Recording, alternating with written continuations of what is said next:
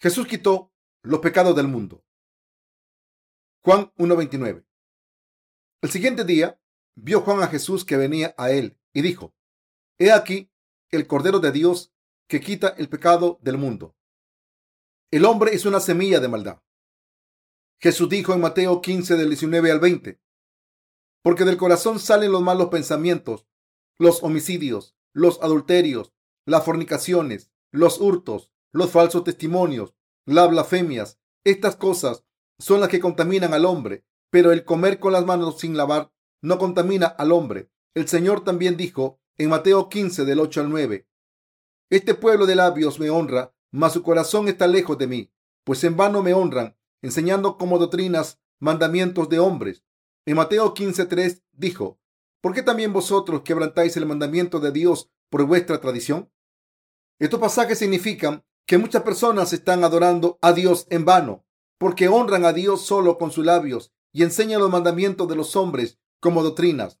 Los mandamientos de los hombres dejan de lado la palabra de Dios y por eso significa que, aunque estas personas dicen creer en Dios con sus palabras, en realidad no obedecen la palabra de Dios.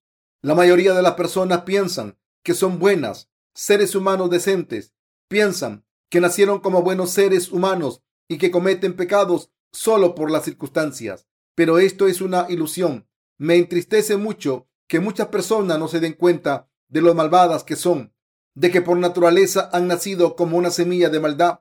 Aunque la Biblia nos enseña que debemos honrar a nuestros padres, no podemos practicarla completamente. En otras palabras, la gente practica la palabra de Dios solo con sus labios, no son sus acciones. Todo el mundo debe honrar a sus padres y cuidar de ellos cuando son mayores. Sin embargo, muchas personas no quieren cuidar de sus padres y por eso buscan todo tipo de excusas para justificar su egoísmo diciendo, siento no poder ayudarte, padre. Le ofrecí todas mis posesiones a Dios. La palabra de Dios enseña cómo la gente invoca el nombre de Dios para satisfacer su propia avaricia. Cuando los discípulos comían sin lavarse las manos, algunos de los judíos les criticaban a ellos y a Jesús, diciendo, sois sucios, ¿cómo podéis comer sin lavaros las manos? Jesús les dijo, no es lo que entra por la boca lo que contamina al hombre, sino lo que sale de la boca del hombre es lo que le contamina. Jesús reprendió así a los que les estaban criticando a él y a sus discípulos y les habló sobre la naturaleza humana. Hemos nacido con pensamientos malvados y deseos sucios heredados de nuestros padres. Mateo 15, 19 al 20 dice, porque del corazón salen los malos pensamientos, los homicidios, los adulterios, las fornicaciones, los hurtos, los falsos testimonios, las blasfemias. Estas cosas son las que contaminan al hombre. Pero el comer con las manos sin lavar no contamina al hombre. En otras palabras, Dios está diciendo que los doce tipos de pecado que proceden del corazón humano son más malvados que cualquier cosa sucia del mundo. Jesús dice que los seres humanos son obradores de iniquidad. La Biblia nos dice, tenéis muchos pecados en sus corazones, tenéis deseos malvados.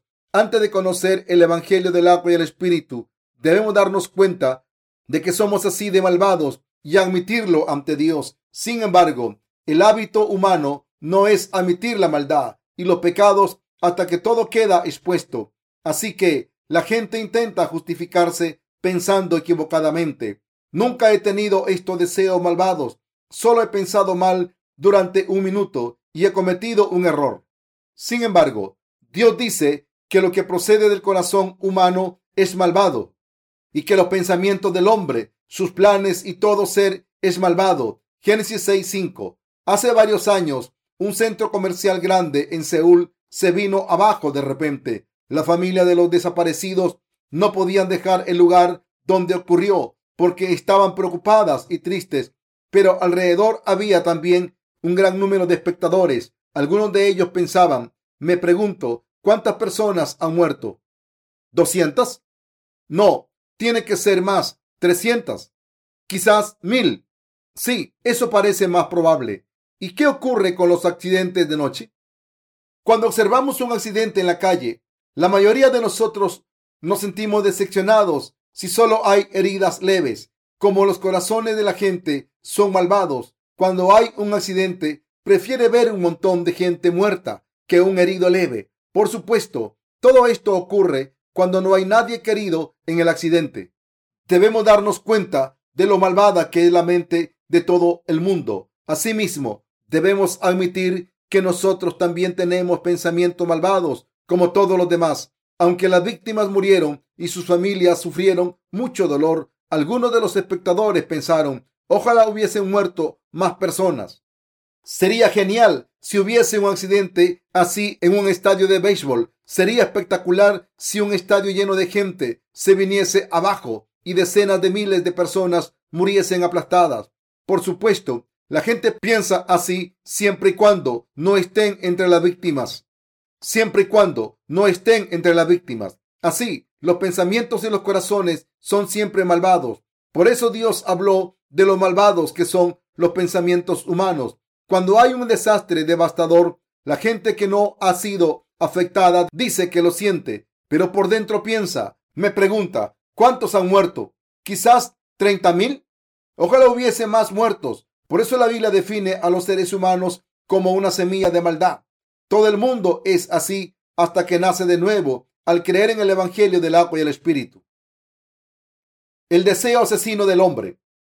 Dios dijo que hay deseos asesinos en los corazones de las personas. Sin embargo, muchas personas dicen que esto no tiene sentido y engañadas piensan que Dios les está insultando. La tendencia de los seres humanos es no admitir que tienen deseos asesinos en sus corazones por naturaleza. La gente cree que esta gente malvada mencionada en la Biblia es un montón de criminales que no tienen nada que ver con sus vidas.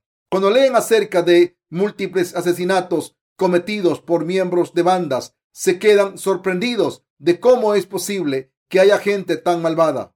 Por supuesto, ninguno de nosotros debe ser como estos criminales, pero si estuviésemos en su misma situación, haríamos lo mismo. Cuando vemos las cosas malvadas que han hecho estos criminales, todos debemos apreciar el hecho de que nosotros también podríamos acabar como ellos y de que nuestros pecados han sido borrados al creer en el Evangelio del agua y el Espíritu ante Dios. Pero a pesar de esto, algunas personas juran que nunca cometerían esos pecados y afirman que son completamente diferentes. Al mismo tiempo, ponen el grito en el cielo para que esos criminales sean ejecutados. Sin embargo, el Señor dice que como hay deseos asesinos en el corazón de la gente, cualquier persona de este planeta puede asesinar como los verdaderos asesinos si se encuentra en la misma situación que ellos. Lo que Dios nos dijo al mirar nuestros corazones, debemos admitirlo. Debemos admitir que somos pecadores, asesinos.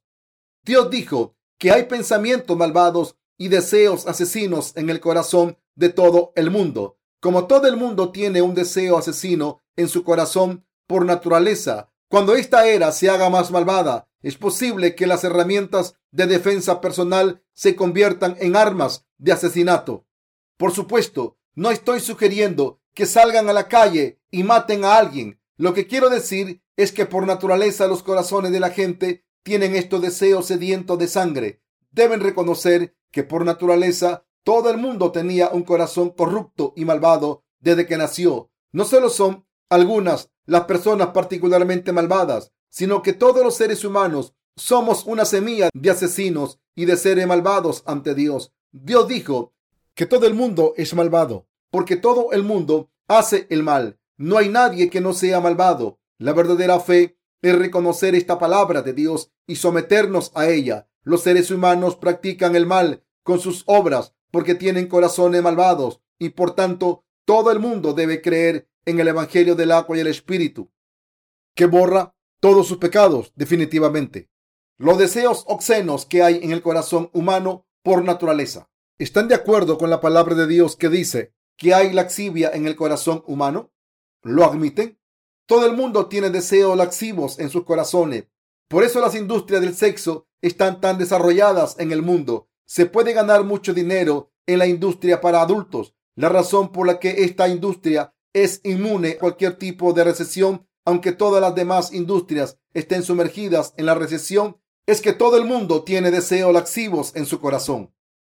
Un manzano da manzanas y un peral da peras. Del mismo modo, cometemos pecados en nuestras vidas precisamente porque nacimos con doce tipos de pecados en nuestro corazón. Dios nos dice que lo que sale del corazón del hombre es lo que le contamina. Estamos de acuerdo con la palabra de Dios y admitimos que somos una semilla de maldad.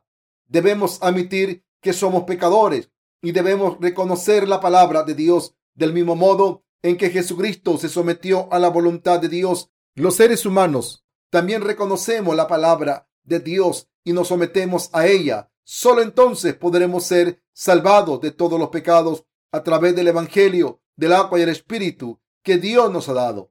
Del mismo modo en que las estaciones cambian con el paso del tiempo, de nuestros corazones salen doce tipos de pecados continuamente y nos hacen cometer transgresiones. Hoy es asesinato, mañana fornicación, el día siguiente es un pensamiento malvado, después fraude, después robo, después insensatez, después blasfemia. Así pecamos constantemente día tras día.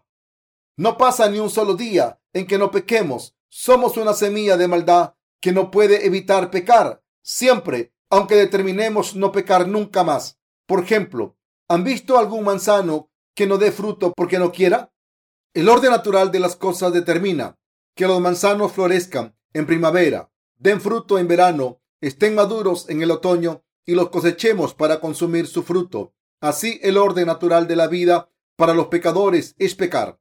La liberación de los pecados se consigue a través del bautismo de Jesús y su muerte en la cruz.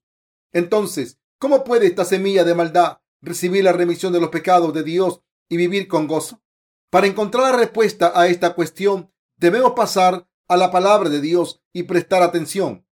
Pasemos al Antiguo Testamento y leamos Levíticos 4, 27 al 31. Si alguna persona del pueblo pecare por hierro, haciendo algo contra alguno de los mandamientos de Jehová en cosas que no se han de hacer, y delinquiere, luego que conociere su pecado que cometió, traerá por su ofrenda una cabra, una cabra sin defecto, por su pecado que cometió.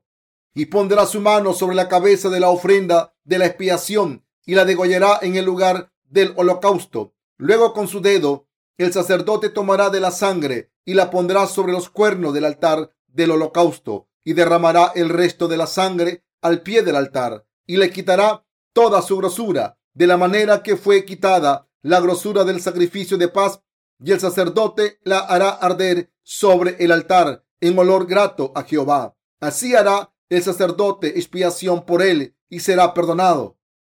La Biblia dice aquí que en el Antiguo Testamento, cuando los israelitas pecaban, obtenían la remisión de sus pecados al poner las manos sobre un animal para sacrificar y al pasarle de esta manera todos sus pecados. Está escrito en Levíticos 1 del 2 al 4. Habla a los hijos de Israel y diles, cuando alguno de entre vosotros ofrece ofrenda a Jehová de ganado vacuno u ovejuno, haréis vuestra ofrenda. Si su ofrenda fuere holocausto vacuno, macho sin defecto lo ofrecerá.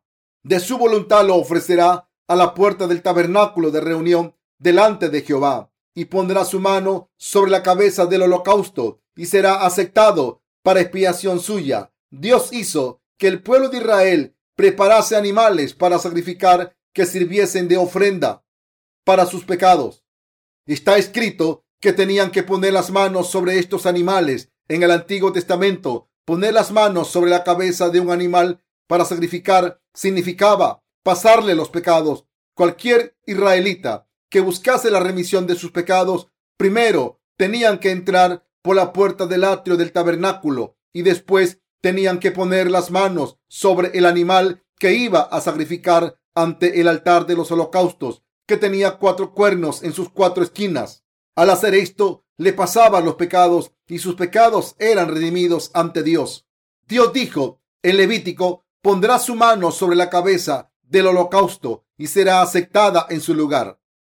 El hombre que pasaba sus pecados mediante la imposición de manos recibía la remisión de todos los pecados de Dios al degollar al animal y poner su sangre en los cuernos del altar de los holocaustos, quemar su carne allí y ofrecerla a Dios con su aroma. Este era el sacrificio a través del cual el pueblo de Israel obtenía la remisión de sus pecados a diario. para obtener la remisión de sus pecados anuales. El pueblo de Israel ofrecía el sacrificio del día de la expiación. En este sacrificio, el sumo sacerdote ponía las manos sobre el animal del sacrificio en nombre de todos los pecadores de Israel y llevaba su sangre al lugar santísimo y la esparcía siete veces sobre el arca del testimonio. El décimo día del séptimo mes, el sumo sacerdote ponía las manos sobre la cabeza del chivo expiatorio, mientras todo el pueblo de Israel miraba y borraba sus pecados. Vamos a examinar cómo los requisitos de este sistema de sacrificios en el Antiguo Testamento se cumplieron en el Nuevo Testamento y cómo los estatutos eternos de Dios se cumplieron coherentemente. ¿Por qué tuvo que morir Jesucristo en la cruz? ¿Qué mal hizo Dios en este mundo para tener que ser crucificado y morir? ¿Quién mató a Jesucristo en la cruz? Cuando estábamos atrapados en nuestros pecados, Jesucristo vino al mundo para salvarnos de la condena de nuestros pecados, para librarnos de esos pecados. Jesús fue bautizado por Juan el Bautista en el río Jordán y en la cruz pagó el castigo del pecado que todos los seres humanos merecen en su lugar. El que Jesús fuese bautizado y derramase su sangre en la cruz es lo mismo que ocurría en el Antiguo Testamento, en el sacrificio de redención en el que se imponía las manos sobre la cabeza de un animal para el holocausto y este animal moría ante ese altar. En el Antiguo Testamento, los israelitas le ofrecían a Dios el sacrificio de redención por sus pecados mediante la imposición de manos sobre el animal del sacrificio y después degollarlo y sacarle la sangre de la misma manera para borrar todos nuestros pecados y salvarnos de nuestras iniquidades. Jesucristo fue bautizado y derramó su sangre en la cruz hasta morir. No es exagerado decir que nosotros fuimos quienes matamos a Jesucristo. En el Antiguo Testamento, los animales para el sacrificio sangraban hasta morir con el propósito de pagar por los pecados que el pueblo de Israel les transfería. Del mismo modo, Jesucristo se, Jesucristo se sacrificó a sí mismo para aceptar los pecados de la humanidad en su cuerpo. Jesucristo era fundamentalmente el Hijo de Dios sin pecado. Para librar a la humanidad de sus pecados, cargó con ellos al ser bautizado en el río Jordán a los 30 años y como había aceptado todos nuestros pecados, tuvo que ser crucificado hasta morir. Todas estas cosas hechas por Jesús constituyeron su obra de salvación llevada a cabo para borrar todos los pecados e iniquidades de los pecadores. En el capítulo 3 de Mateo, en el Nuevo Testamento, está escrito cómo Jesús cargó con nuestros pecados. Jesús cargó con nuestros pecados a través del bautismo que recibió en el río Jordán. Está escrito en Mateo 3 del 13 al 16. Entonces Jesús vino de Galilea a Juan al Jordán para ser bautizado por él. Mas Juan se le oponía diciendo, yo necesito ser bautizado por ti y tú vienes a mí. Pero Jesús le respondió, deja ahora, porque así conviene que cumplamos toda justicia. Entonces le dejó y Jesús después que fue bautizado subió luego del agua y aquí cielos le fueron abiertos y vio al Espíritu de Dios que descendía como paloma y venía sobre él debemos darnos cuenta de la razón por la que Jesús fue bautizado a los 30 años. La razón por la que Jesús fue bautizado es que tenía que borrar todos los pecados del mundo y cumplir la justicia de Dios para siempre, para salvar a la raza humana de todos los pecados. Jesús, que estaba sin pecados, recibió personalmente el bautismo de Juan el Bautista. Así cargó con todos los pecados de este mundo y lo redimió, salvando a toda la raza humana para poder ser redimidos de nuestros pecados, debemos creer en esto. Nuestro trabajo es creer. El significado del bautismo es el mismo que la imposición de manos del Antiguo Testamento. Hablando espiritualmente, el bautismo significa pasar, transferir, ser enterrado o ser lavado. Esto significa que nuestros pecados fueron pasados a Jesús a través de su bautismo. En el Antiguo Testamento, los israelitas pasaban sus pecados a los animales del sacrificio mediante la imposición de manos sobre sus cabezas, mientras que en el Nuevo Testamento Jesucristo aceptó y cargó con todos los pecados a través de las manos de Juan el Bautista y así nos salvó. Así, Juan el Bautista pasó los pecados de la humanidad al bautizar a Jesús como representante de toda la humanidad. Debemos saber por qué Jesús tuvo que recibir el bautismo de la remisión de los pecados a mano de Juan. Debemos creer en Jesús con este conocimiento. Jesús fue bautizado para poder cargar en su cuerpo los pecados del mundo que cometemos con nuestros cuerpos y nuestros corazones hasta el día en que morimos. Al ser bautizado por Juan el Bautista, Jesús borró todos nuestros pecados. Jesús dijo en Mateo 3:15, pues conviene, así que cumplamos toda justicia. Esto significa que Jesús fue bautizado para dejar a todo el mundo sin pecados y librarnos de los pecados del mundo. Aquí se dice que Jesucristo fue bautizado por Juan el Bautista por todos los pecadores. La palabra entonces en Mateo 3:13 se refiere al momento en que Jesucristo fue bautizado en el río Jordán y los pecados de todo el mundo se pasaron a su cuerpo. Al haber cargado con los pecados de todo el mundo, entonces Jesucristo murió en la cruz tres años después y se levantó de entre los muertos al tercer día para redimir todos los pecados del mundo. Fue bautizado una vez, crucificado hasta morir una vez y resucitado una vez. Todos los que creen en Dios y desean obtener la redención de sus pecados de Dios han sido salvados por Jesús para siempre. ¿Por qué Jesús, después de su bautismo, tuvo que llevar una corona de espinos, presentarse ante la corte de Pilatos, ser crucificado y derramar su sangre hasta morir? Jesús tuvo que morir en la cruz precisamente porque había cargado con todos los pecados de la humanidad, incluyendo nuestros pecados a través de su bautismo.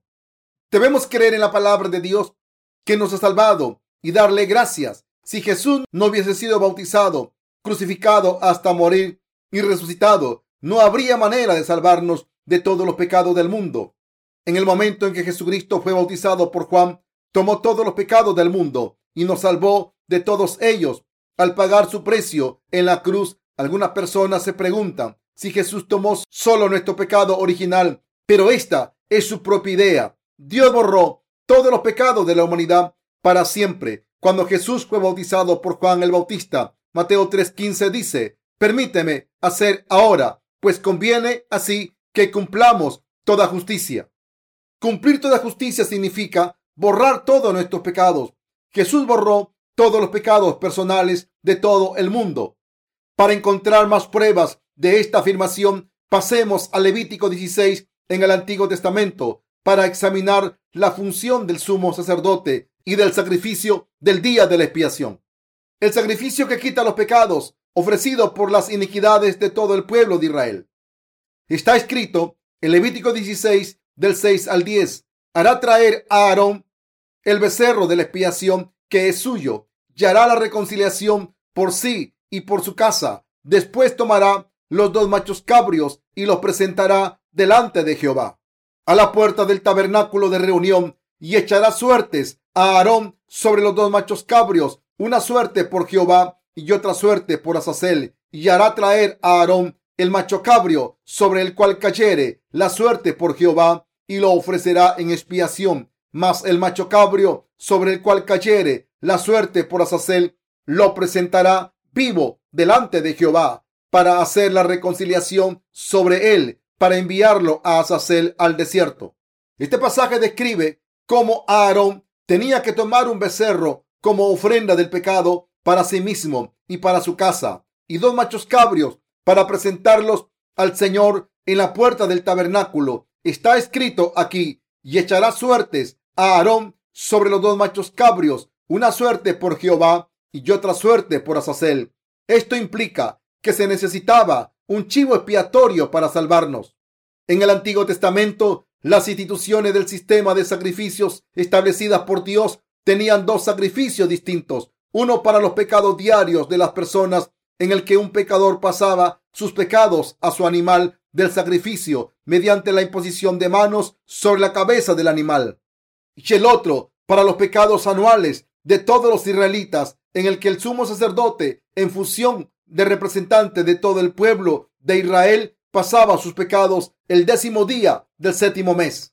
Está escrito en Levítico 16, 29 al 31. Y esto tendréis por estatuto perpetuo en el mes séptimo, a los diez días del mes afligiréis vuestras almas y ninguna obra haréis, ni el natural, ni el extranjero que mora entre vosotros, porque en este día se hará expiación por vosotros y seréis limpios de todos vuestros pecados delante de Jehová. Día de reposo es para vosotros y afligiréis vuestras almas. Es estatuto perpetuo. En el Antiguo Testamento, cuando el pueblo de Israel presentaba sus pecados diarios ante Dios, los confesaban, los pasaban al animal del sacrificio, lo degollaban y le sacaban la sangre, se la entregaban al sacerdote y volvía a casa. Este animal tenía que morir para redimir los pecados de las personas después de haber recibido la imposición de manos sobre su cabeza. Entonces, Dios aceptaba al animal en vez de condenar a la persona que hacía el sacrificio. Como Dios es misericordioso, permitió a los israelitas que pasasen sus pecados a los animales y que ellos murieran en su lugar para que así fueran salvados. De esta manera, el sistema de sacrificios para la redención en el Antiguo Testamento traía la remisión de los pecados al pueblo de Israel cuando pasaba sus pecados a las ofrendas animales a través de la imposición de manos y después matarlos y entregarles su sangre a los sacerdotes. Los pecados anuales del pueblo de Israel en el Antiguo Testamento se pasaron para siempre mediante el sumo sacerdote, que era su representante. El sumo sacerdote primero ponía las manos sobre la ofrenda animal, confesaba todos los pecados de los israelitas ante Dios, degollaba al animal, llevaba la sangre al lugar santísimo donde se encontraba el arca del testimonio y allí esparcía la sangre siete veces. En la Biblia, el número siete es el número de la perfección. Todo el pueblo de Israel pasaba sus pecados a la ofrenda animal y por eso ese chivo expiatorio tenía que ser sacrificado y morir en lugar de todo el pueblo. Dios es justo y misericordioso y por eso, para salvar al pueblo de Israel de sus pecados carnales, aceptaba la muerte de la ofrenda animal en su lugar. Todos los años, el pueblo de Israel ofrecía el sacrificio de redención por sus pecados anuales el décimo día del séptimo mes, y ese día ofrecía dos machos cabrios como ofrendas. Uno de ellos se llamaba el chivo expiatorio, que significa ser liberado, y este chivo del Antiguo Testamento simboliza a Jesucristo en el Nuevo Testamento. Está escrito, porque de tal manera amó Dios al mundo, que ha dado a su Hijo unigénito, para que todo aquel que en él cree no se pierda, mas tenga vida eterna. Juan 3:16. Este pasaje significa que Dios entregó a su Hijo como Cordero del sacrificio. En otras palabras, Jesucristo vino como nuestro Salvador, que cargaría con todos los pecados del mundo al ser bautizado por Juan el Bautista. Así que la palabra Mesías significa Salvador y el nombre Jesucristo significa el rey que viene a salvar a los pecadores. De la misma manera en que Dios perdonaba los pecados de los israelitas el día de la expiación en el Antiguo Testamento, en el Nuevo Testamento Jesucristo borró todos los pecados de la humanidad al venir al mundo hace dos mil años, ser bautizado y derramar su sangre en la cruz. Está escrito en Levítico 16, 21 al 22, y pondrá a Aarón sus dos manos sobre la cabeza del macho cabrio vivo y confesará sobre él todas las iniquidades de los hijos de Israel, todas sus rebeliones y todos sus pecados, poniéndolos así sobre la cabeza del macho cabrio y lo enviará al desierto por mano de un hombre destinado para esto. Y aquel macho cabrio llevará sobre sí todas las iniquidades de ellos a tierra inhabitada y dejará ir el macho cabrio por el desierto. Puede encontrar la expresión imposición de manos en muchas partes de la Biblia, especialmente en el libro de Levítico. La imposición de manos significa pasar algo. Por tanto, cuando Aarón ponía las manos sobre el chivo expiatorio y confesaba todas las iniquidades de los hijos de Israel, todas sus rebeliones y todos sus pecados, todos esos pecados eran pasados al chivo expiatorio sin falta. Todas las iniquidades de los hijos de Israel se refiere a todos los pecados, tanto los que hay en el corazón como los que se cometen con las obras. Todas las iniquidades se pasaron al animal de la ofrenda mediante la imposición de manos. La ley de Dios apunta a los pecados de la humanidad y los condena. La ley de Dios consiste de 613 estatutos y mandamientos. Para ser sincero, Todos hicimos lo que Dios nos dijo que no hiciésemos y no hicimos lo que nos dijo que hiciésemos. Así que éramos pecadores que cometían pecados constantemente. La Biblia dice que Dios nos dio la ley para que nos diésemos cuenta del pecado. Romanos 3:20. En otras palabras, la ley se nos dio para que nos diésemos cuenta del pecado y no para que la cumpliésemos toda. Dios no nos dio la ley para que la cumpliésemos a la perfección, sino que nos la dio para que reconociésemos nuestros pecados. En otras palabras, Dios nos dio la ley porque no nos conocimos a nosotros mismos, aunque estábamos llenos de pecados, diciendo, sois asesinos, adúlteros y tenéis pensamientos malvados, aunque Dios nos dijo que no asesinásemos, nuestra naturaleza humana nos hace cometer asesinatos en nuestros corazones y con nuestras acciones cuando hacemos algo malo, incumplimos la ley y por tanto, a través de la ley nos damos cuenta de nuestros pecados y reconocemos que somos pecadores.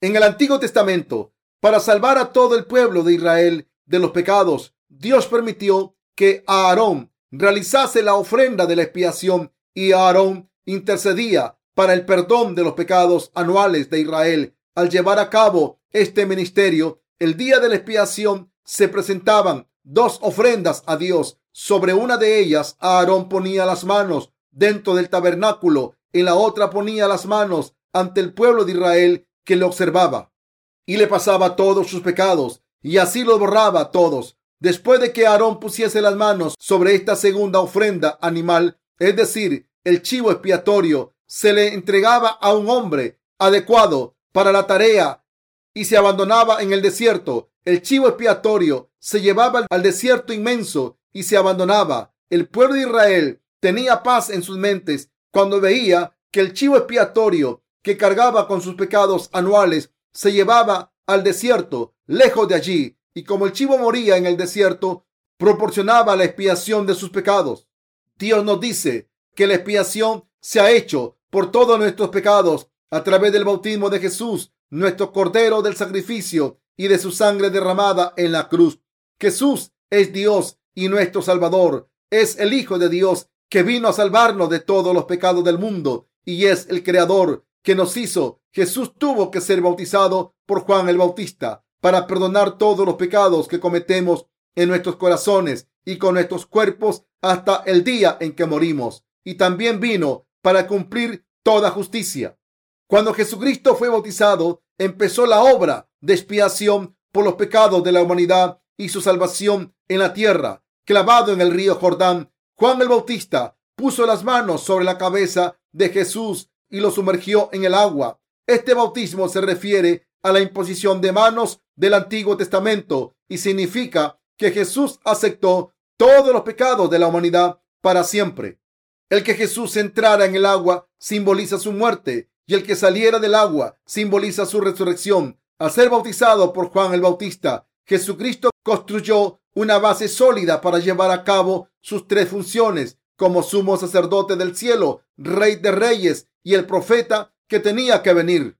Solo podemos ser salvados si nos sometemos a la palabra de Jesús que nos ha salvado. Dios había determinado salvarnos a través de Jesucristo y cumplió este plan en el Nuevo Testamento según la palabra de la alianza prometida en el Antiguo Testamento. Entonces Jesucristo cargó con todos nuestros pecados del mundo y fue a la cruz. Está escrito en Juan 1.29. El siguiente día vio Juan a Jesús que venía a él y dijo, He aquí el Cordero de Dios que quita el pecado del mundo. Juan el Bautista estaba dando testimonio aquí de que Jesucristo tomó los pecados del mundo. Todos los pecados de la humanidad fueron pasados a Jesús cuando fue bautizado. La expiación de todos los pecados se obtiene por fe. Todos los seres humanos debemos tener fe en la palabra de Dios. Debemos renunciar a nuestros pensamientos, nuestras ideas preconcebidas y nuestra terquedad. Y así debemos someternos a esta palabra que nos dice que Jesús tomó todos los pecados del mundo. Y debemos creer en esto. El que Jesús tomase todos los pecados del mundo para siempre significa que podemos recibir la remisión de los pecados por fe en la justicia cumplida por Jesús. La imposición de manos y el bautismo significan lo mismo, aunque sean diferentes. Su significado es el mismo, del mismo modo en que los pecados de los israelitas eran pasados al animal de la ofrenda a través de la imposición de manos. En el Nuevo Testamento, nuestros pecados han sido borrados a través del bautismo de Jesús, que fue realizado en la forma de la imposición de manos. Todos los pecados del mundo que Jesús borró incluyen el pecado original con el que todos nacimos desde el vientre de la madre y todos los atributos pecadores que tenemos en nuestros corazones, como los pensamientos malvados, hurtos, celos, peleas, resentimiento, orgullo, insensatez y otros, nuestras fallas, nuestros pecados personales y los pecados que hay en nuestros corazones están incluidos en los pecados del mundo. La Biblia dice que Jesucristo fue bautizado y condenado en la cruz por la remisión de nuestros pecados y que hemos sido salvados al creer en este Evangelio original. El precio del pecado debe pagarse sin falta, como dice la Biblia, porque la paga del pecado es muerte, mas la dádiva de Dios es vida eterna en Cristo Jesús, Señor nuestro. Romanos 6:23. Y sin derramamiento de sangre no hay remisión. Hebreos 9:22. Sin embargo, Jesucristo dice que ha proporcionado la expiación de todos nuestros pecados al pagar el precio de los mismos con su propia vida, al creer en el bautismo de Jesús, su sangre y su deidad que constituyen el Evangelio original. Podemos obtener la remisión de los pecados. Nuestro Señor tomó incluso los pecados de mañana, todos los pecados que cometemos desde nuestro nacimiento hasta nuestra muerte pertenecen a los pecados del mundo. La Biblia dice que cuando Jesucristo fue bautizado, todos los pecados del mundo le fueron pasados. Solo podemos ser salvados de nuestros pecados si creemos en el Evangelio del agua y el Espíritu de Dios y nos rendimos a Él. Solo si dejamos de lado nuestros pensamientos tercos podemos recibir la remisión de los pecados. Pero algunos de nosotros podemos preguntarnos, ¿cómo pudo Jesús tomar los pecados del mundo que no hemos cometido todavía? Me gustaría preguntar, entonces, siempre que cometéis un pecado, ¿tiene Jesucristo que venir a derramar su sangre por vuestros pecados? Mis queridos hermanos, para nacer de nuevo, deben redimir todos sus pecados. La Biblia dice, sin derramamiento de sangre no se hace remisión. Hebreos 9, 22.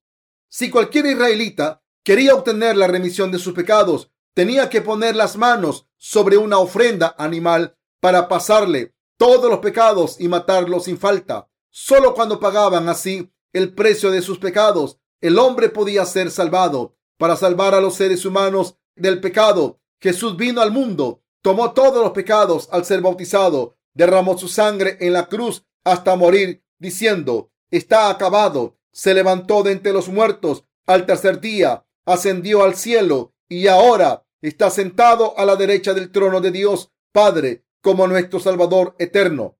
Debemos dejar de lado la noción religiosa de que tenemos que ser redimidos de nuestros pecados carnales a diario ante Dios. Solo es necesaria la remisión de los pecados para conceder la salvación de los pecados a la humanidad. Dios Padre borró nuestros pecados al sacrificar a su Hijo, pasándole los pecados del mundo a su Hijo para siempre a través de su bautismo, crucificándole y condenándole a la cruz en nuestro lugar y al final resucitándole de entre los muertos. Isaías 53 dice que Jehová le pasó todas las iniquidades de todo el mundo, como está escrito, mas el herido fue por nuestras rebeliones, molido por nuestros pecados. El castigo de nuestra paz fue sobre él, y por su llaga fuimos nosotros curados. Todos nosotros nos descarriamos como ovejas, cada cual se apartó de su camino, mas Jehová cargó en él el pecado de todos nosotros. Isaías 53 del 5 al 6. En el Nuevo Testamento, Efesios 1.4 dice, según nos escogió en él antes de la fundación del mundo, Dios dijo que nos escogió en Cristo antes de la fundación del mundo para hacernos su pueblo y debemos creer esta palabra del agua, la sangre y el espíritu de Dios y someternos a ella. Dios dijo que Jesucristo tomó todos los pecados del mundo y los perdonó y Jesús así lo hizo. La Biblia dice en Hebreos 10.1 porque la ley teniendo la sombra de los bienes venideros, no la imagen misma de las cosas, nunca puede por los mismos sacrificios que se ofrecen continuamente cada año a ser perfectos a los que se acercan. Esto significa que ofrecer sacrificios todos los días y poner las manos sobre las ofrendas de animales todos los días no podía hacer perfectos a los israelitas. En otras palabras, Jesucristo cargaría con todos los pecados de este mundo para siempre, de manera similar a cómo se pasaban los pecados anuales del pueblo de Israel al mismo tiempo, pero esta vez cargaría con todos los pecados de todos los tiempos. El Señor borró todos los pecados del mundo al ser bautizado y crucificado. El apóstol Pablo dice en Hebreos 10 del 9 al 10 y diciendo luego, he aquí que vengo, oh Dios, para hacer tu voluntad. Quítalo primero para establecer esto último. En esa voluntad somos santificados mediante la ofrenda del cuerpo de Jesucristo hecha una vez para siempre. Pablo siguió diciendo, y ciertamente todo sacerdote está día tras día ministrando y ofreciendo muchas veces los mismos sacrificios que nunca pueden quitar los pecados. Pero Cristo, habiendo ofrecido una vez para siempre un solo sacrificio por los pecados, se ha sentado a la diestra de Dios de ahí en adelante, esperando hasta que sus enemigos sean puestos por estrado de sus pies, porque con una sola ofrenda hizo perfectos para siempre a los santificados y nos atestigua lo mismo el Espíritu Santo, porque después de haber dicho, este es el pacto que haré con ellos después de aquellos días, dice el Señor. Pondré mis leyes en sus corazones y en sus mentes las escribiré, añade, y nunca más me acordaré de sus pecados y transgresiones, pues donde hay remisión de estos, no hay más ofrenda por el pecado. Hebreos 10 del 11 al 18. Creemos que el Señor nos ha salvado de todos los pecados a través de su bautismo y su sangre derramada en la cruz. Los pecados que están grabados en el corazón y la mente se borran con el Evangelio del agua y el Espíritu. Mis queridos hermanos, solo pueden nacer de nuevo si se someten por fe a la palabra de Dios que dice que Jesucristo nos ha salvado al ser bautizado y derramar su sangre en la cruz. La remisión de los pecados se recibe al creer que Jesucristo ha borrado todos nuestros pecados con el Evangelio de la expiación. No recibimos la remisión de los pecados al vivir con virtud todos los días solamente, sino al creer en lo que Dios ha hecho por nosotros. La remisión de nuestros pecados se recibe y somos justos cuando creemos que Jesucristo tomó todos nuestros pecados a través de su bautismo y cargó con nuestra condena en la cruz en nuestro lugar. El bautismo de Jesús su muerte en la cruz y su resurrección constituyen el camino por el que el hombre puede recibir el perdón de todos sus pecados ante Dios y la ley del Señor de salvación y amor. El Dios justo no nos ama y nos tolera si seguimos teniendo pecados, pero para borrar todos nuestros pecados, Dios Padre hizo que su Hijo fuese bautizado y el Padre nos hizo justos a los que creemos en esto para erradicar todos nuestros pecados. Dios Padre envió a Jesucristo, su único Hijo, a este mundo, le pasó todos nuestros pecados y le condenó en nuestro lugar. El que Dios nos haya hecho justos y nos haya aceptado como hijos suyos constituye la salvación de Dios, que nos ha liberado a través del agua y la sangre. Este es el amor ágape de Dios. Hebreos 10:16 dice, pondré mis leyes en sus corazones y en sus mentes las escribiré. Si nos sometemos a la palabra de Dios, seremos justos. Jesucristo es nuestro Salvador, que tomó todos nuestros pecados y fue condenado en nuestro lugar. Podemos pensar que, como cometemos pecados todos los días, no podemos convertirnos en personas justas, pero como Jesucristo obedeció la palabra de Dios, si nos sometemos a la palabra de salvación de Dios, seremos personas justas. Antes no conocíamos el Evangelio de la redención y todos éramos pecadores. Sin embargo, cuando aceptamos el Evangelio de la redención de Jesucristo, todos fuimos salvados de nuestros pecados al creer en la salvación de Dios que nos ha salvado a través del Evangelio de redención. Y al rendirnos ante esta salvación, nos hemos convertido en personas justas. Esta es la verdadera fe cristiana de la que habló el apóstol Pablo, la justificación por fe. La Biblia dice que ni el apóstol Pablo ni Abraham fueron justificados por sus obras, sino al creer en la palabra hablada por Dios y al someterse a esta palabra de gracia. Como dice Hebreos 10, 18, pues donde hay remisión de estos, no hay más ofrenda por el pecado. Dios nos ha librado completamente del pecado para que no estemos sujetos al mismo. Está escrito en Filipenses 2, del 5 al 11. Haya pues en vosotros este sentir que hubo también en Cristo Jesús, el cual siendo en forma de Dios, no estimó el ser igual a Dios como cosa a que aferrarse, sino que se despojó a sí mismo, tomando forma de siervo, hecho semejante a los hombres, y estando en la condición de hombre, se humilló a sí mismo, haciéndose obediente hasta la muerte y muerte de cruz, por lo cual Dios también le exaltó hasta lo sumo.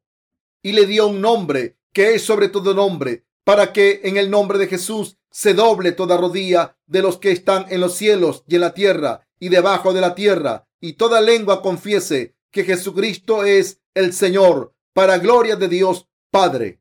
Jesucristo se hizo de ninguna reputación, tomando la forma de un siervo y apareciendo como un hombre, y se humilló y fue obediente al Padre hasta la muerte. Filipenses 2.7. Por eso alabamos a Jesucristo como nuestro Dios, nuestro Salvador y nuestro Rey. Damos gloria a Dios Padre y alabamos a Jesucristo al mismo tiempo porque obedeció la voluntad del Padre. Si Jesucristo no hubiese sido obediente, el Hijo de Dios no habría recibido gloria, pero como obedeció la voluntad del Padre y confió en Él hasta la muerte, ha sido glorificado por todas las criaturas y todos los seres humanos y seguirá siendo glorificado para siempre. La Biblia dice que Jesucristo se convirtió en el Cordero de Dios que quitó el pecado del mundo y que cargó con nuestros pecados a través de su bautismo. Y aunque han pasado dos mil años desde que Jesús cargó con los pecados del mundo, todos los pecados que cometemos desde nuestro nacimiento hasta nuestra muerte están incluidos en estos pecados del mundo y Jesús los borró todos. Por eso decimos precisamente que Jesús es nuestro Salvador y por eso se pudo convertir en nuestro Salvador al saber que cometeríamos pecados desde que nacemos hasta que morimos. Jesús tomó todos los pecados del mundo para redimirnos de los pecados para siempre. Jesús cargó con ellos al ser bautizado y los llevó a la cruz.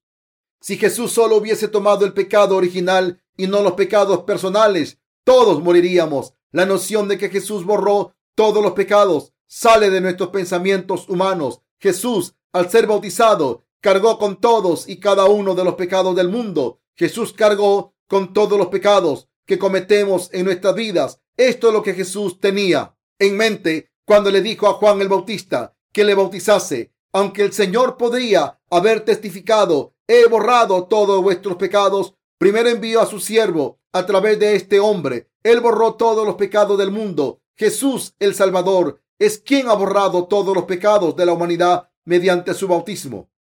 Mis queridos hermanos, ¿quién puede entonces decir que hay pecados en este mundo? Jesucristo ha borrado todos los pecados de esta manera.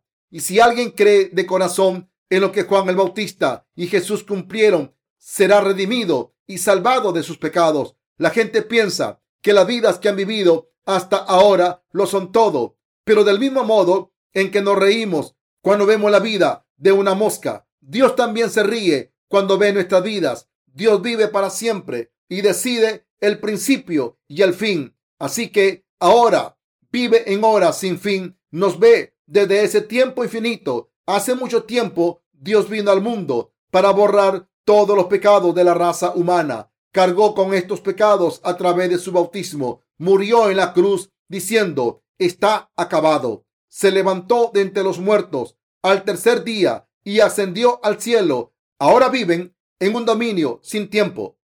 Nos mira desde ese dominio y dice que fue bautizado para borrar todos los pecados cometidos por todos los seres humanos desde que nacen hasta que mueren.